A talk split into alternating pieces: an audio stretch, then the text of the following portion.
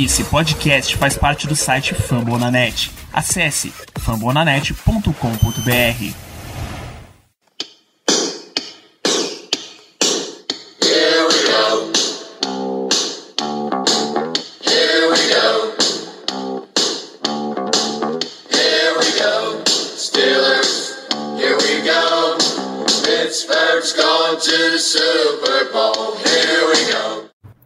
muito boa noite, pessoal. Estamos chegando para mais um podcast, mais uma sessão de comentários desse seu programa sobre o Pittsburgh Steelers para todo o Brasil, direto de fambonanet.com.br, Apple Podcasts, iTunes, que são a mesma coisa, Spotify, enfim, da onde você quiser, principalmente da sua correntinha para marcar primeiras descidas, principalmente da sua cartelinha antiviral, antigripal. Eu sou Danilo Batista, seu host no plantão médico do Steelers hoje. Se o Steelers está fortemente no clube da virilha, a gente tá no clube da rinite, Germano Coutinho. Muito boa noite. Boa noite, Danilo. Boa noite a todos os ouvintes. Até vamos desculpar desde já por não ligar minha câmera, mas eu estou muito gripado e estou numa situação deplorável, no mesmo nível desse time no primeiro tempo. Então, daí vocês conseguem ter noção do quão ruim eu estou. Mas estamos aqui para comentar essa vitória que nos deixa vivo na disputa dos playoffs e vamos embora. É isso. Hoje vai ser uma live com bastante vozes fanhas, bastante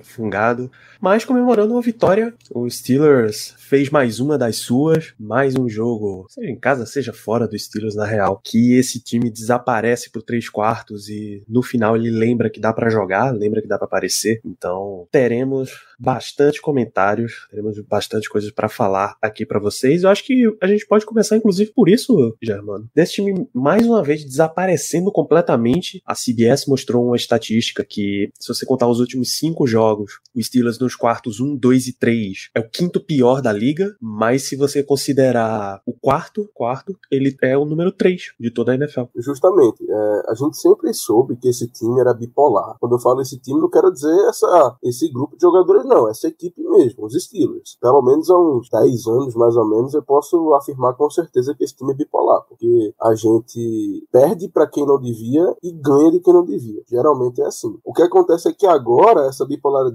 não está ocorrendo de jogo a jogo, como era antigamente. Agora está ocorrendo dentro do próprio jogo. Nós começamos muito mal e muito mal mesmo e acabamos muito bem. No jogo de hoje até não foi um grande exemplo disso, porque não é que a gente acabou muito bem. A gente só acabou, a gente só fez o suficiente para ganhar o jogo. No caso, o ataque, né? Mas é isso. É, é uma bipolaridade que ninguém explica. É um negócio impressionante. Mas, no final das contas, o importante é que conseguimos a bendita vitória. É isso, conseguimos uma vitória construída de novo na base da loucura e da insanidade. E por esse essa exata estrutura de jogo, a gente vai começar com pontos negativos, Germano. No jogo, o primeiro ponto negativo para mim aqui vai para Presley Harvin, o terceiro. A gente passou meses defendendo, abraçando, protegendo de qualquer adversidade, protegendo de todo o mal. Nosso punter calor. Mas ele de repente tem uma sequência de um punch de 27 jardas, um de 32 que vai para fora, Aí depois ele chuta uma de 51, que teve 55 jardas de retorno, o que dá um total, se você somar tudo aí, 4 jardas negativas.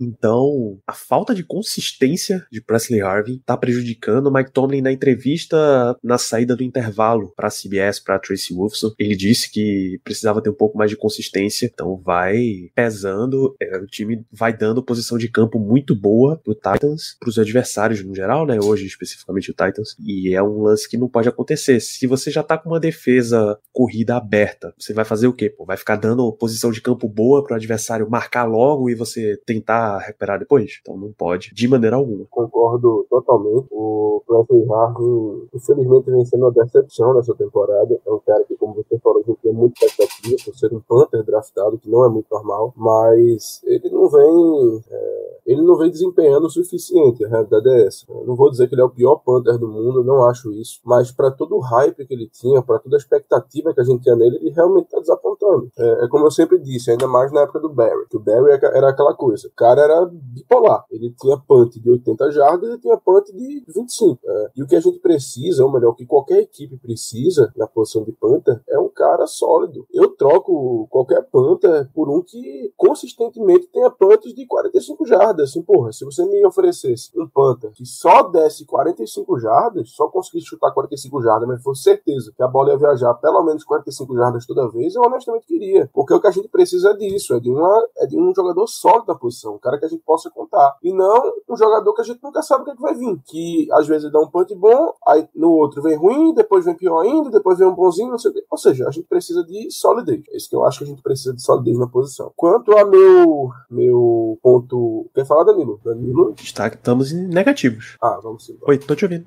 Acho que deu uma travadinha. Bom, e seguindo a- esse, esse raciocínio, eu vou logo pro meu ponto também negativo, que eu acho que é um ponto negativo que todo Compartilha. Infelizmente é o, Kendrick Green, o nosso center. Jogo após jogo, ele infelizmente está sendo destruído pelas linhas ofensivas, ou melhor, pelas linhas defensivas adversárias. Chega a dar, pena de ver, realmente. É um cara que está sendo jogado para trás em boa parte das jogadas. É muito nítido que ele não está conseguindo fazer a, a âncora, né? Vamos dizer assim. E, enfim, ele, ele realmente está indo muito mal. A realidade é essa. É, e o jogo terrestre de hoje, que foi, pelo amor de Deus, horrendo. Se a gente tirar as corridas dos wide receivers, a gente teve, e claro, a do Big Ben, né? O, o ajoelhado e coisa e tal, a gente E o teve quarterback 18 sneak. jardas. Nós tivemos 18 jardas terrestres no jogo. Isso é um absurdo. E não é porque o Najee Harris é ruim, não é isso. A gente só teve 18 porque era, porque era o Najee Harris. Ele ainda conseguiu algumas jardas que ele não deveria ter conseguido. E por que isso acontece? Porque a linha ofensiva não tá funcionando. E, e boa parte da culpa disso, na minha opinião, é do center, que não consegue segurar o jogador na frente dele e acaba limitando as possibilidades de corrida pelo meio. Ah, os guardas têm sua, têm sua parcela de culpa? Tem. Os, os tackles têm sua parcela de culpa? Claro que tem. Mas infelizmente o que eu venho notando é que a posição de center tá nos prejudicando muito no jogo terrestre. E a culpa é do Kendrick Green, que, ao que tudo indica, ele simplesmente não tem a força necessária para ser titular na NFL. O que, o que aparenta é isso. Você pode dizer que é uma questão de técnica, beleza, eu espero que seja uma questão de técnica. Porque questão de técnica você tem a condição de é, ajustar, de melhorar. Agora, se for uma questão de força, apesar de, teoricamente, ser também algo que você pode consertar, é muito mais difícil. E é o que aparenta. Aparenta que ele é muito pequeno para jogar nessa posição, infelizmente.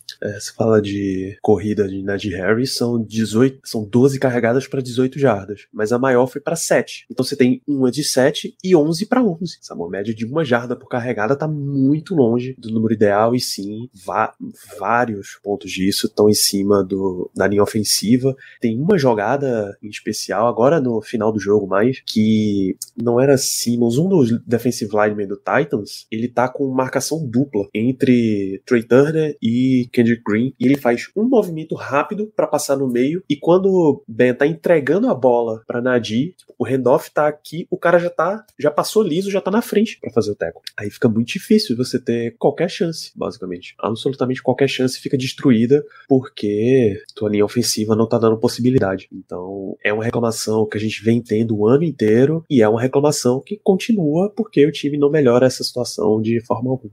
É, você falou de corridas, o jogo corrido acabou sendo prejudicado, né? 18 jardas para Najee, mais 10 para uma corrida de Deontay Johnson, mais 7 para uma corrida de Claypool e Big Ben acabou sendo computado com zero jardas porque subtraíram as, as ajoelhadas, mas se você reparar em várias dessas jogadas, os caras estavam correndo só de lado. Deontay Johnson teve um, passe rápido, não foi uma corrida, foi um, passe rápido, que ele recebe, tem um cara próximo dele, então ele começa a desviar, encosta o segundo, ele começa a desviar. Ali, se ele corta pra frente, se corta pra dentro do campo, ele consegue ali ganhar mais umas duas jardas na força, assim, na pancada mesmo. Só que ele continua correndo de lado e aí não consegue mais avanço nenhum, porque o terceiro jogador do Titans chega, e isso, inclusive, parabenizar o Titans, porque o tempo inteiro, a defesa inteira dele estava indo na bola. Então você tem, quando várias pessoas estão tentando executar a jogada, você te dá mais chances de executar, de conseguir completar a jogada. Então várias jogadas, essa com o Deontay Johnson, algumas com o Najee Harris, James Washington também teve esses momentos. Então você precisa dar uma melhorada nesse foco também. Para quem joga Madden, é aquele famoso aware- awareness, né? É isso que eles precisam. Eu ia comentar isso, Danilo, que é, várias jogadas, principalmente os nossos wide receivers, eles não tiveram essa, essa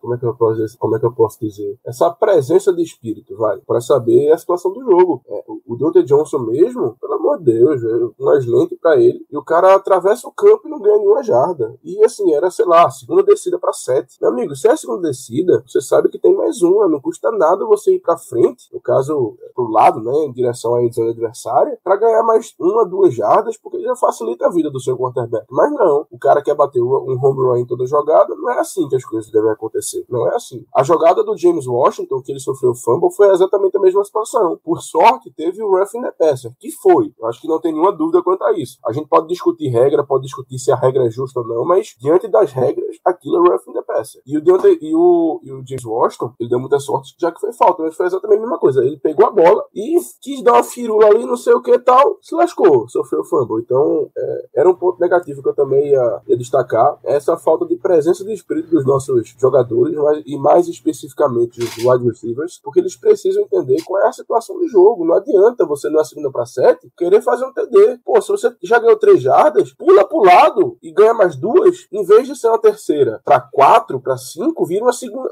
Ou, em vez de ser uma terceira para quatro, para cinco, vira uma terceira para duas. É outro mundo. Enfim, é mais um ponto negativo. É isso.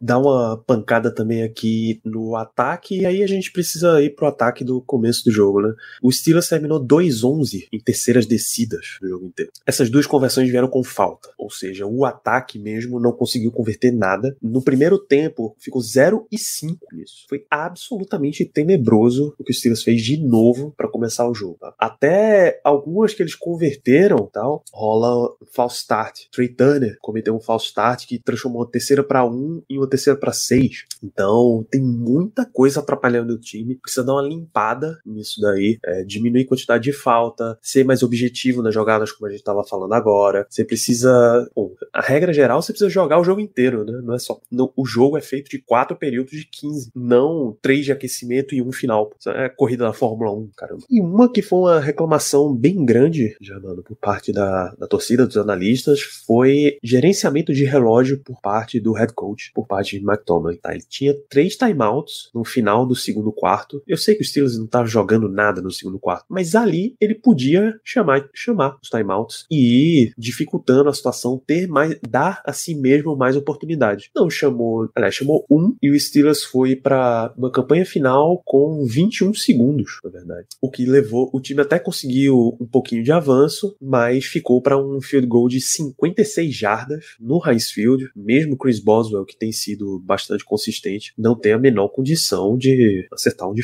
56 jardas assim. Não tem por, nenhum porquê do Steelers se colocar numa situação dessa, pô. Rapaz, eu acho que eu vou ser minoria, mas eu não vou reclamar do Mike Tomlin nessa, não. Por um simples fato. Não vou mentir. Eu, no momento, naquele finalzinho do segundo quarto, eu nem percebi essa situação dos tempos. Eu nem percebi que a gente poderia ter do tempo para ter um minuto de posse de bola no, no ataque. Eu não percebi. Então, se eu não percebi, eu honestamente não vou criticar, não. Até pode ter sido uma escolha errada do Mike Tomlin não ter, não ter confiado no ataque dele, mas, pô, se eu não, se eu não pensei nisso, eu não vou criticá-lo, não, sendo muito sincero. Mas eu entendo quem, quem diz que realmente foi uma escolha errada. Agora, eu já vou emendar, Danilo, um, um ponto positivo que é intrinsecamente ligado com essa situação, que foi o nosso ataque de 20 segundos. Eu, honestamente, ali já estava preparado, já estava esperando a ajoelhada, vamos embora para o segundo tempo, de sempre. Meu amigo, quando a gente começou a tentar passe, eu olhei assim, eu, hã? Que, quem é que eu tô vendo na TV? Que time é esse? Porque os Steelers que eu conheço desse ano, eles não tentam isso não, não adianta, a gente pode estar tá perdendo por muito, perdendo por pouco, quando tem pouco tempo no relógio, a gente simplesmente vai para a joelhada. E me surpreendeu muito de forma positiva essa tentativa, tanto que deu certo. A gente caminhou não sei quantas jardas, tentamos um field goal de 56 jardas que não entrou, mas foi uma tentativa mais do que válida do, do Chris Boswell. Eu não sei exatamente o quão perto a bola chegou de entrar, realmente não tenho essa informação, mas eu creio que chegou bem perto. Eu, eu acredito que tenha sido um chute bom de umas 52 jardas, 53, tô chutando. Mas é, gostei muito dessa tentativa. Isso me mostrou que finalmente estávamos fazendo algo diferente, porque nos últimos jogos, como eu falei, a gente simplesmente teria ajoelhado com a bola. Então, por um lado, eu entendo quem critica o Mike Tomlin por não ter chamado tempo, por não ter nos dado uma oportunidade com mais tempo para atacar, mas ao mesmo tempo eu tenho que, que elogiá-lo por simplesmente finalmente tentar fazer alguma coisa, mesmo com pouco tempo.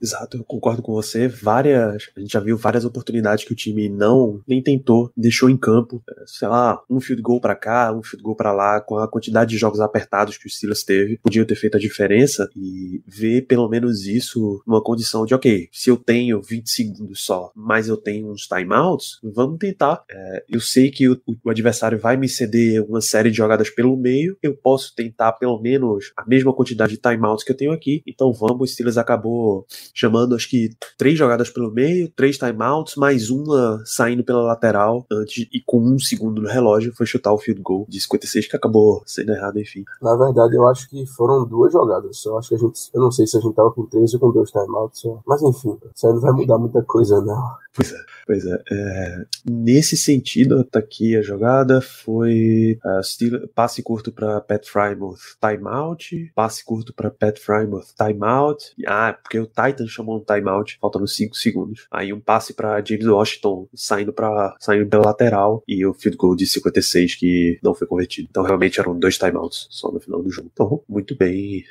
É, tentar executar quando você tem possibilidade, mesmo que seu ataque não esteja dando nada naquela partida, você tem boas chances. Antes da gente seguir com destaques positivos, deixar um abraço, um destaque positivo para a inscrição aqui do Denis da Silva. Muito obrigado, Denis. Renovação por mais um mês. Here we go para você também. Você que está acompanhando a live aqui direto na Twitch tá com Prime disponível aí, deixa, escorrega esse sub pra gente, assina, vamos colaborando para que a gente consiga manter o projeto mais incrível. Você acompanha o podcast, compartilha com seus amigos, segue se você tá no Spotify, deixa cinco estrelas se você tá na, na Apple Podcast, deixa um review, enfim, o importante é a gente conseguir seguir ampliando esse movimento. E hoje, mais do que nunca, né, Danilo? Afinal de contas, estamos aqui lascados, é...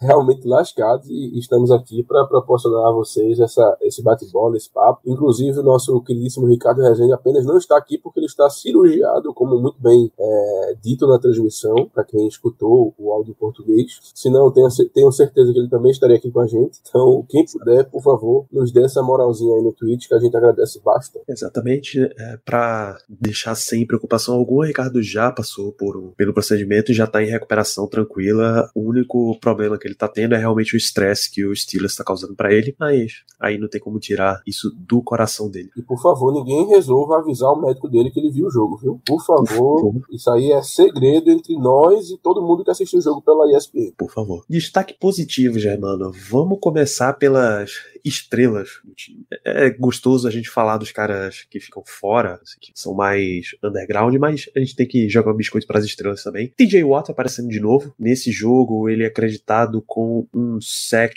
e meio, um sec e meio. É, tava um só, mas mais pro final deram, deram de volta o devido sec, o devido meio sec que ele teve no primeiro tempo. Com isso, ele ultrapassou James Harrison como jogador dos Steelers com mais sacks numa mesma temporada, agora 17,5, lidera a NFL também com 17,5 e para os nossos corações, pelo menos, ele é o Defensive Player of the Year, embora a NFL esteja louca para entregar esse prêmio pro cara do Dallas Cowboys, o Micah Parsons. Sim, com certeza. Inclusive é uma ótima disputa, o Micah Parsons está tendo uma temporada fenomenal, mas eu, eu creio que, é, no final das contas, até pelos serviços prestados, e a gente sabe que isso existe na NFL, não é apenas uma invenção nossa, a gente sabe que isso tem sim, que isso ocorre. Eu acho que o, o, o Defensive Player of the Year tem que ser o TJ Watt, já passou da hora. Já passou da hora, são três anos ele merecendo esse prêmio. Os dois anteriores ele não ganhou, inclusive aquele prêmio que deram pro cornerback lá do Patriots, esqueci, do Stephen Gilmore, até hoje não mereceu. Pô, o cara perder pro Aaron Donald, vai lá, tudo bem, o Donald é um monstro, coisa e tal. Agora, darem pro Stephen Gilmore na melhor temporada do TJ Watt, porque essa não tá sendo a melhor temporada dele. Aquele ano foi a melhor. Ele tava basicamente conseguindo turnover todo jogo. Ou mais, né? Um ou mais. Mas enfim, é isso que a gente veio comentar. E botando,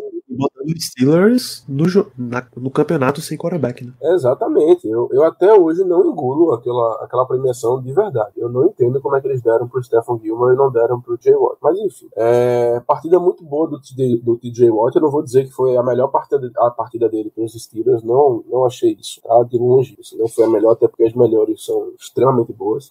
Mas ele teve uma partida muito boa. E só dele estar em campo, o ataque ele fica. Ele, ele muda o seu jeito de jogar. Porque pelo menos dois jogadores da linha ofensiva em quase todos os snaps, não da linha ofensiva em si, mas pelo menos dois jogadores do ataque, eles têm que ficar preocupados com o TJ Watt. Dificilmente você vê uma, um time deixando apenas um tackle contra o TJ, o TJ Watt. É claro que isso pode acontecer, mas geralmente você vê o quê? Você vê um Tyrande ajudando, você vê um running back ali na, dando suporte. Então, assim, só dele ter em campo é muito diferente, muito diferente mesmo. Isso, outra estrela que a gente precisa elogiar aqui é Minka, tá? Outro. Esse. Ele recentemente tem tido uma, uma escalada, uma sequência, e que ele é o cara que aparece, o cara que tá chamando, a defesa tá meio morta e ele tá ali tentando, ele fica conseguindo uma sequência de tackles inacreditáveis. Hoje foram 14 tackles e um fumble recuperado para mim, quase até interceptação na mão dele, mas de novo aparecendo, de novo sendo, sendo bem estelar. Minka é um cara que ele não tá tendo as temporadas que ele teve nas, nas temporadas anteriores, né? não tá tendo aquele volume de jogo todo. Não sei até que ponto isso é pelo fato de que os quarterbacks adversários estão evitando ele, ou que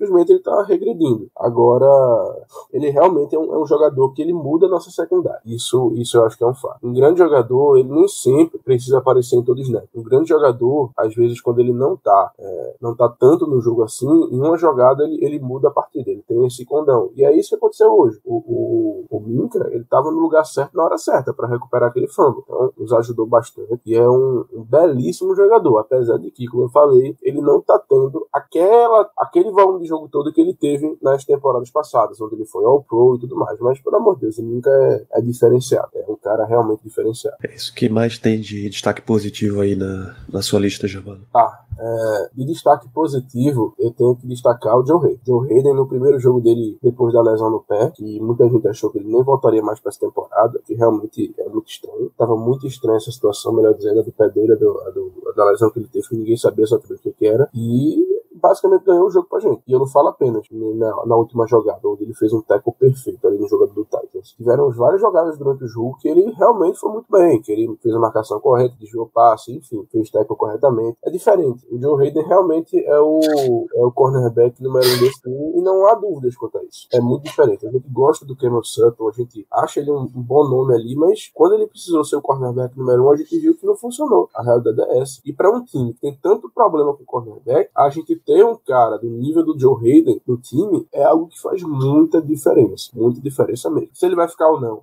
para a próxima temporada, ninguém sabe. Mas, pelo menos, nesse jogo, ele mostrou porque ele é tão importante para essa secundária. É isso. E é a, a jogada definitiva. Excelente tackle dele. Tackle de manual, assim. Agarra o cara, abraça. Você vai. Você gostaria de estar tá ganhando um abracinho assim, Jaban, nesse momento? Rapaz, nesse momento não, porque eu estou lascado.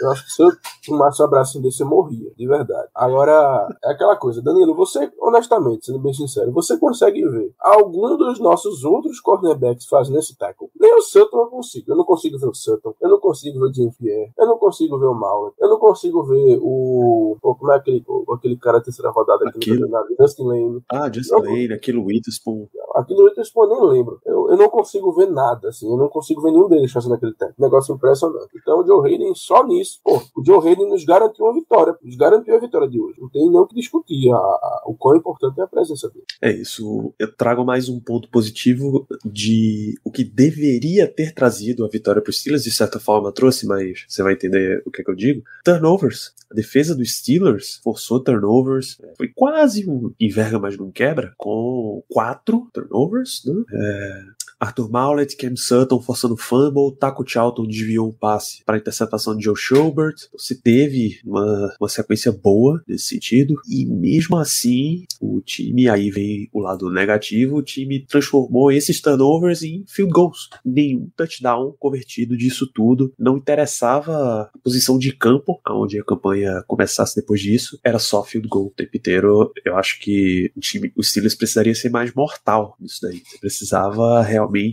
enfiar a faca e rodar a faca nos ensinamentos do Mestre Júnior para não deixar o inimigo voltar. né? Foi tudo estratégia, Danilo. Tudo estratégia. A gente sabe o jogador que a gente tem no Chris Boswell. Foi só pra deixar o jogo mais interessante, o jogo mais parelho.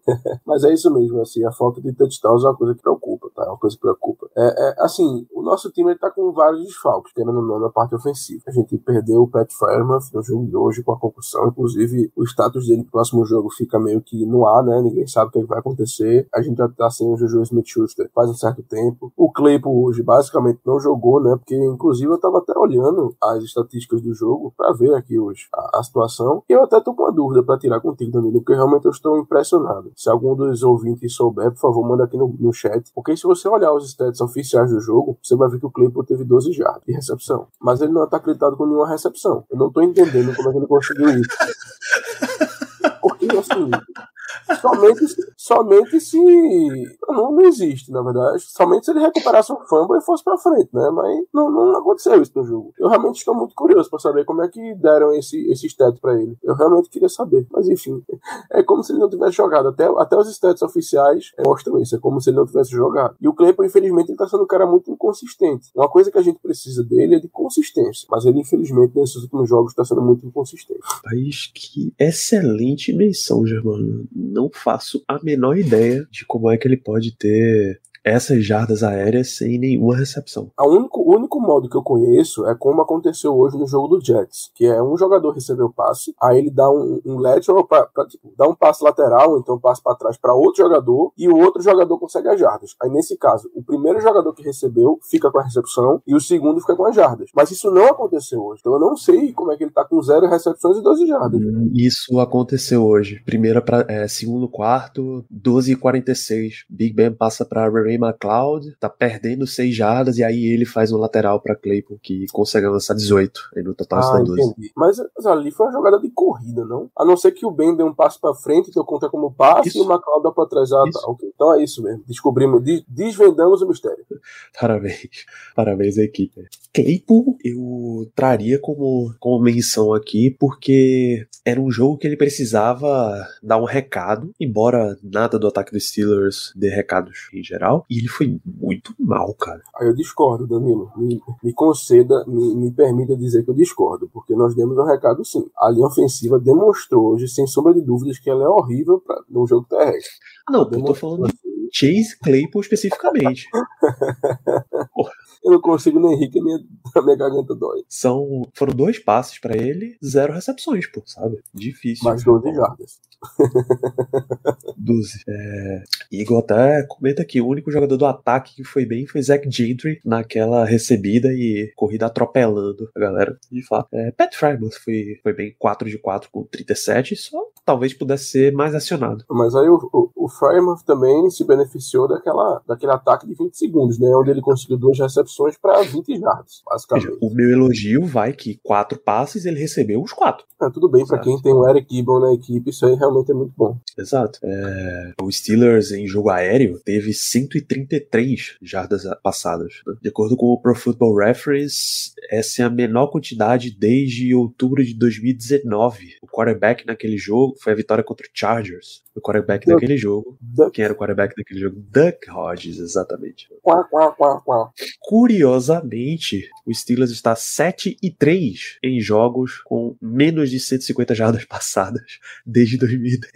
Mas isso é até esperado, porque se você tem menos que 150 jardas aéreas, significa de duas, assim, de duas uma. Ou o seu jogo aéreo foi um desastre, assim, mas é muito difícil isso acontecer, até porque, mesmo o jogo aéreo sendo um desastre, atingir 150 jardas não é muito difícil, não. E a segunda opção, que é a mais lógica, é que você tá num ball out, você tá ganhando de muito e começa a correr muito com a bola. Basicamente é isso que acontece. Então eu não me surpreendo tanto com essa, com essa informação, não. Mas é muito bom saber que estamos 7-3. Tem uma. Tem até estatística de que quando o Steelers passa até uma determinada quantidade, acho que 39, ele ganha bastante. Quando ele precisa passar mais do que isso, ele perde bastante. Então, ô difícil. Danilo, destaca por favor esse comentário aí do Sarlock 81.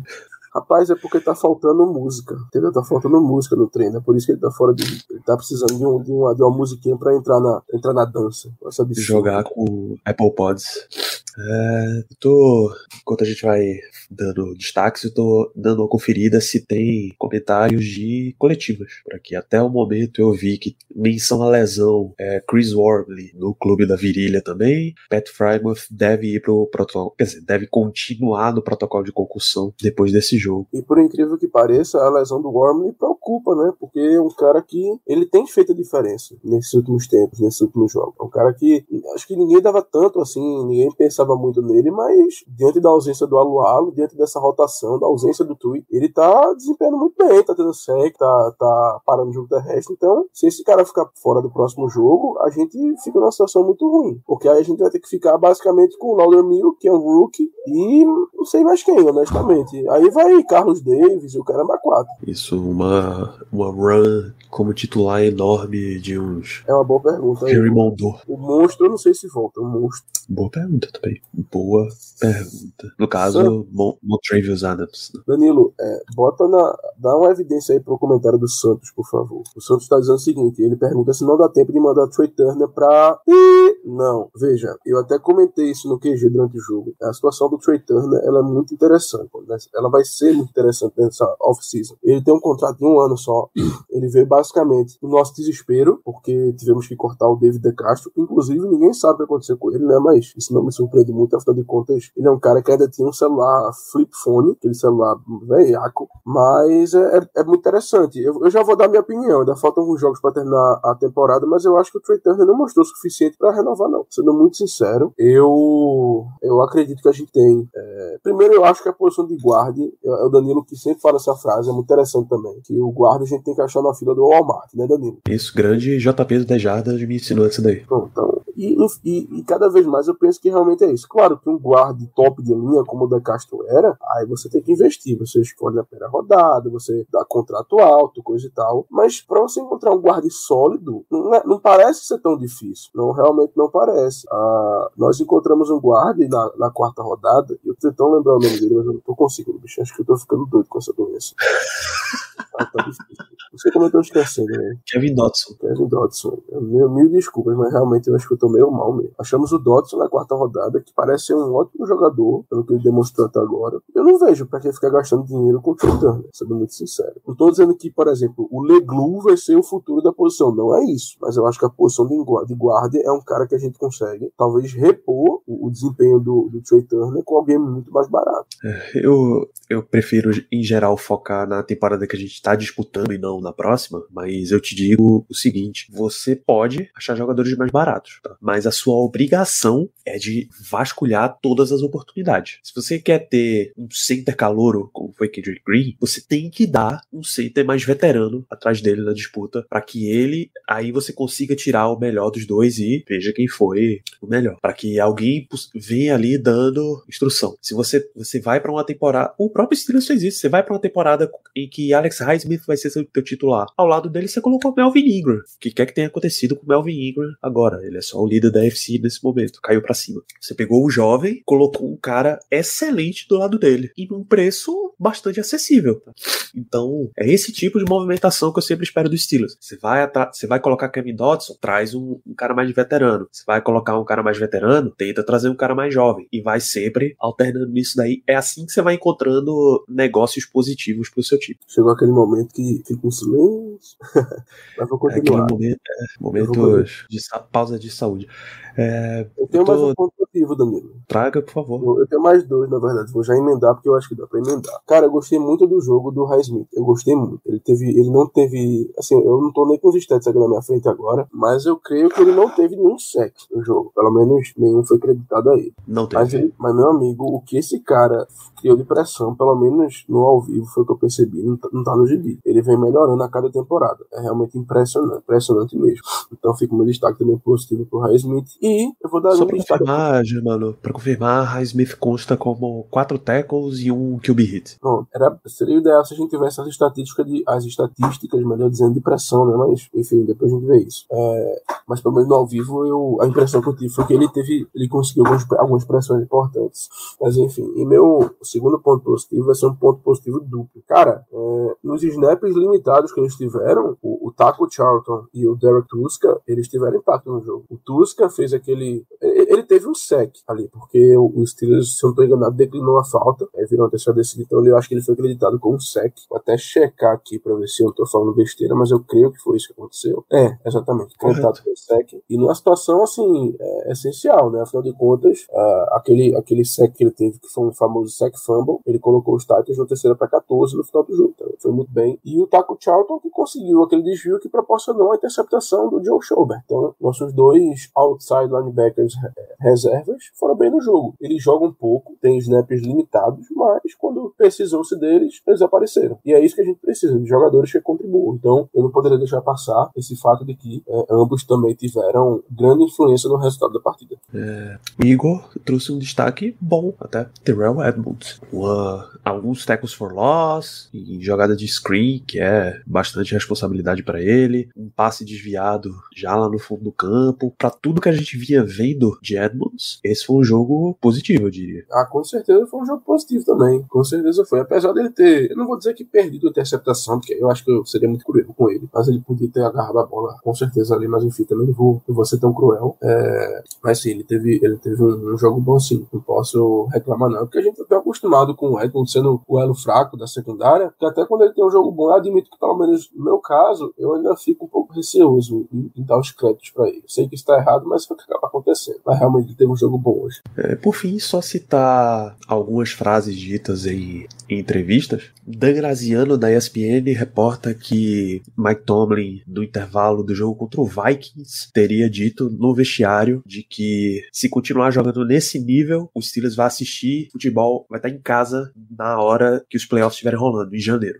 Oh, January. Oh, que, que, que dificuldade de prever isso, viu? Nossa senhora. O time toma 29 a 0 numa porra do primeiro tempo e o técnico vem com a pérola dessa. Não, vai não. Puta merda, não é possível. Não, mas ele disse para os jogadores, não para a imprensa. Sim, mas pelo amor de Deus, é, é esse, é motiva esse, é o motivador dele. É, Cam Hayward, depois do jogo de hoje, todo jogo daqui para frente é um jogo de playoff pra gente. A gente tá com as costas na parede, não vai ser perfeito, mas vai ser playoff football, ou seja, o que importa é com a vitória. Joe Hayden disse que quando ele fez o tackle em Westbrook e King, o adversário do Titans, ele sabia o tempo inteiro de que tinha sido curta a jogada, que ele não tinha conseguido o avanço. Menos as zebras, né? Acho que todo mundo sabia menos as zebras, porque aquilo ali foi inacreditável. Eu vou até pedir licença, porque realmente, eu vou dizer um negócio pra você. Eu já vi muitas chamadas horríveis da, das zebras da NFL, mas essa aí foi ridícula, por várias razões. Primeiro, por onde colocaram a bola, porque aquilo não existe. Claramente cara ficou a uma jarda da descida. E eles colocaram a bola na, na, na, marca do first down. E outra, a bola, no ponto que, ele, que eles colocaram, estava muito claro que seria perdecida. Aí eles medem e dizem que não é. Ou seja, eles erraram duas vezes. É, é feito aquele ditado que, que é, aquele negócio, dois erros não fazem um acerto. Mas nesse caso, pelo menos fez. Porque, pelo amor de Deus, não existe, tá? Não existe. O importante é que assim, não alterou o resultado do jogo, graças a Deus, que acabou que deu certo, que não era predecida, mas a liga não pode ter uma, uma decisão dessa da arbitragem. Não existe, ainda mais com tantos replays e com tantas câmeras para mostrar o que realmente aconteceu.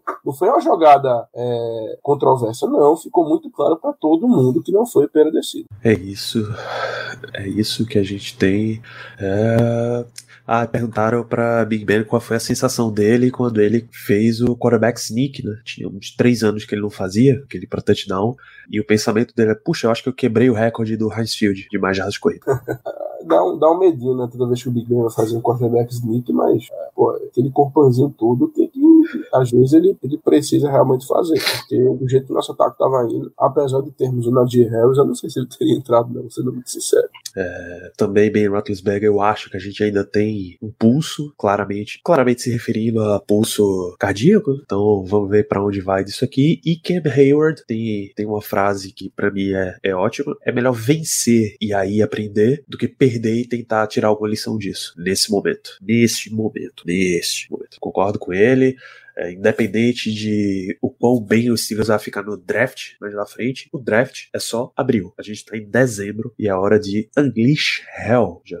Rapaz, eu só espero que o réu deles não seja feito nesse primeiro tempo. E honestamente o jogo inteiro do ataque, porque, pô, condição, não, cara. A, a, gente ganhou o jogo, mas, gente, o ataque não fez nada. Vocês têm noção que o ataque não fez absolutamente nada. A defesa foi maravilhosa hoje. Deu posições de campo, assim, maravilhosas pra gente. O ataque não conseguia. Foram quatro field goals do Boswell, que inclusive é um belíssimo ponto positivo também. Basicamente, o Mister automático, que o que ele errou também, pô, pelo amor de Deus, uma tentativa no final do, do primeiro tempo ali, tá, é, era totalmente normal ele errar. Foi, era um chute muito longo no Highfield, que é um, que é um campo muito difícil de se acertar chute longo. Eu que o único jogador da NFL que consegue acertar chute longo no field com uma certa frequência é o Justin Tucker, porque ele é um cavalo, mas tirando ele, nenhum outro tem essa tem esse, esse cacife, vamos dizer assim. Então, o Boswell errar ali é a coisa mais normal do mundo. Mas fica aí meu ponto positivo para ele, porque o Boswell, assim, ele é um cara muito confiável. É, é, é o que eu disse na posição de Panther. A gente precisa ter um cara confiável, um cara sólido. O Boswell é além de sólido, mas basicamente é isso que a gente precisa na posição dos especialistas. Não é o melhor do mundo. A gente precisa de um cara que a gente possa contar, que a gente possa contar com um certo resultado. E o Boswell é além disso. Então, ótimo pra gente. Mas só dele fazer o dele, só dele fazer o feijãozinho com arroz ali, tá maravilhoso. É isso. Vamos para as perguntas nossa audiência. O Igor pergunta sobre as costelas e TJ não tem notícia. Certamente o Steelers vai levar para fazer exames antes. É, primeiro, as únicas duas menções, como eu disse, foram para Chris Wormley, virilha, e Pat Farmouth, protocolo de concussão. Próprio Igor, quem pode cravar que o Steelers vai perder pro Chiefs semana que vem? Além de Pat Mahomes e Andy Reid, ninguém mas de quem pode. É, o Steelers é um time doido o suficiente para conseguir uma vitória. Kansas City. Ah, amigo, não vai conseguir, não, tá? Não dá, dá. A gente sabe que esse time é bipolar, como eu falei mais cedo, mas não tem condição, não. Não tem condição, não. Pra gente ganhar do Titans, sem o Derrick Henry, a defesa teve que conseguir quatro turnovers. Isso pro ataque e, e quatro turnovers em posições ótimas de campo. E o ataque só conseguiu fazer 19 pontos. Contra o Chiefs, e foi por isso que o Chargers, por exemplo, perdeu o jogo, contra o Chiefs você não pode se contentar com o field goal, você tem que ir pro touchdown. Tanto que os times arriscam muitas quartas descidas contra o Chiefs por causa disso, porque sabem o quão potente é o ataque deles. Então, cara, assim, infelizmente, eu, eu vou pro jogo sem qualquer tipo de expectativa, de verdade. A gente sempre sabe que existe uma possibilidade de vitória em qualquer jogo, mas contra o Chiefs é, é quase com a certeza que vai vir a derrota. E, e talvez uma derrota cachapante. É isso, situações bem complexas. Matt Canada, só Deus sabe onde ele tá. Eu acho que ele voltou para o país só faltou como se reproduzem aí, né? Do que vivem.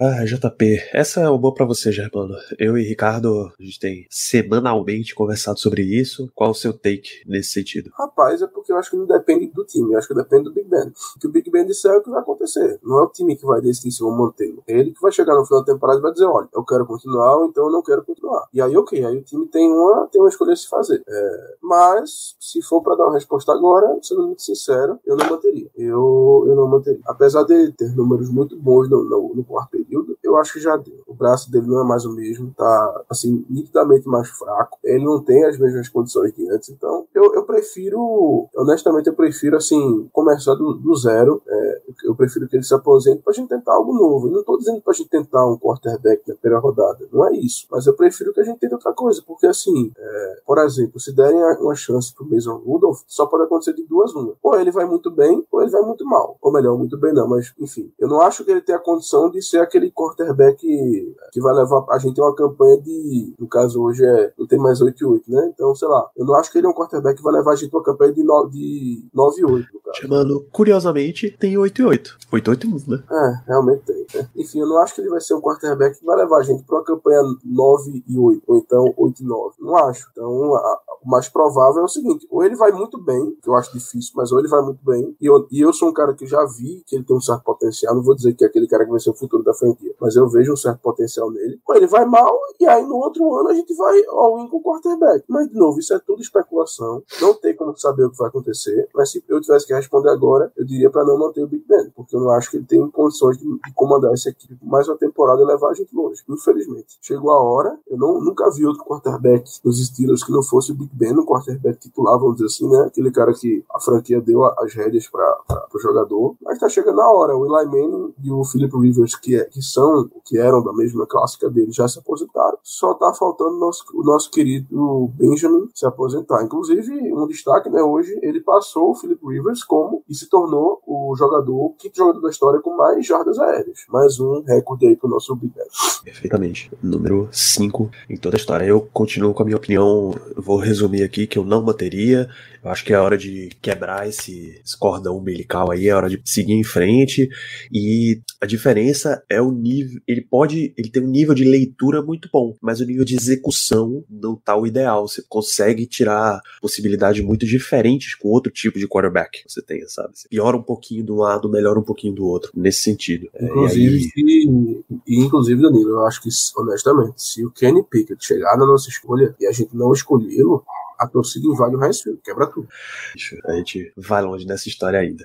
É, e por fim, pro Alan, o que, é que a gente acha da cena do touchdown Big Ben na escada no último jogo do Heinz Field. Alan, a gente já tá na sequência de os últimos, né? Ele já fez, caso ele aposente ao final dessa temporada, ele já fez. Não, não fez os dois contra nenhum dos. Ah, fez os dois contra o Bengals vai ter o último jogo contra o Browns, o último jogo contra o Ravens, é, o último jogo de Big Ben no Heinz Field nesse momento seria seria não será Monday Night Football contra o Browns na semana 17, já em janeiro. Então vamos aguardando essa situação aí. O principal é dizer para vocês que aproveitem, porque né, essa tem toda a cara de ser uma temporada histórica.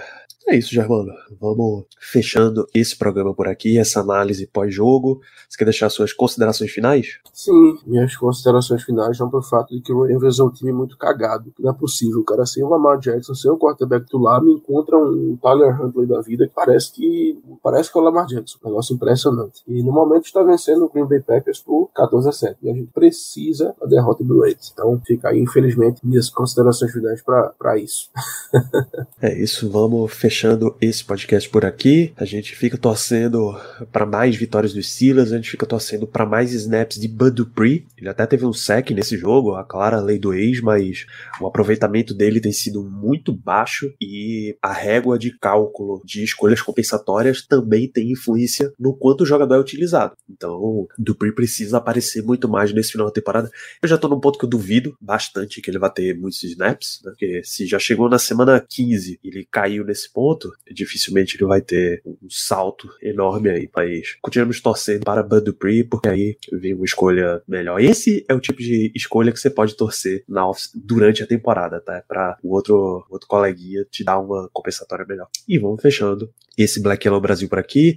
A gente fica nessa edição. A gente, só para fechar, o Felipe Araújo, não, ele tava jogando mal também. Não era só um, um lance de lesão, não. Ele tava perdendo espaço mesmo. Que, na real, pro Steelers tanto faz, né? O que vale é ele estar tá em campo para elevar aqui a nossa escolha. Então, vamos ficando por aqui. A gente se vê semana que vem depois do jogo contra o Chiefs. O jogo contra o Chiefs deve estar tá pro segundo horário. Isso a gente vai confirmando ao longo da semana. Vamos trabalhar para ter um episódio pré-jogo, mas já afirmo para vocês que com a proximidade do Natal e as confraternizações vai sendo bem difícil. Um grande abraço para todos vocês e até lá.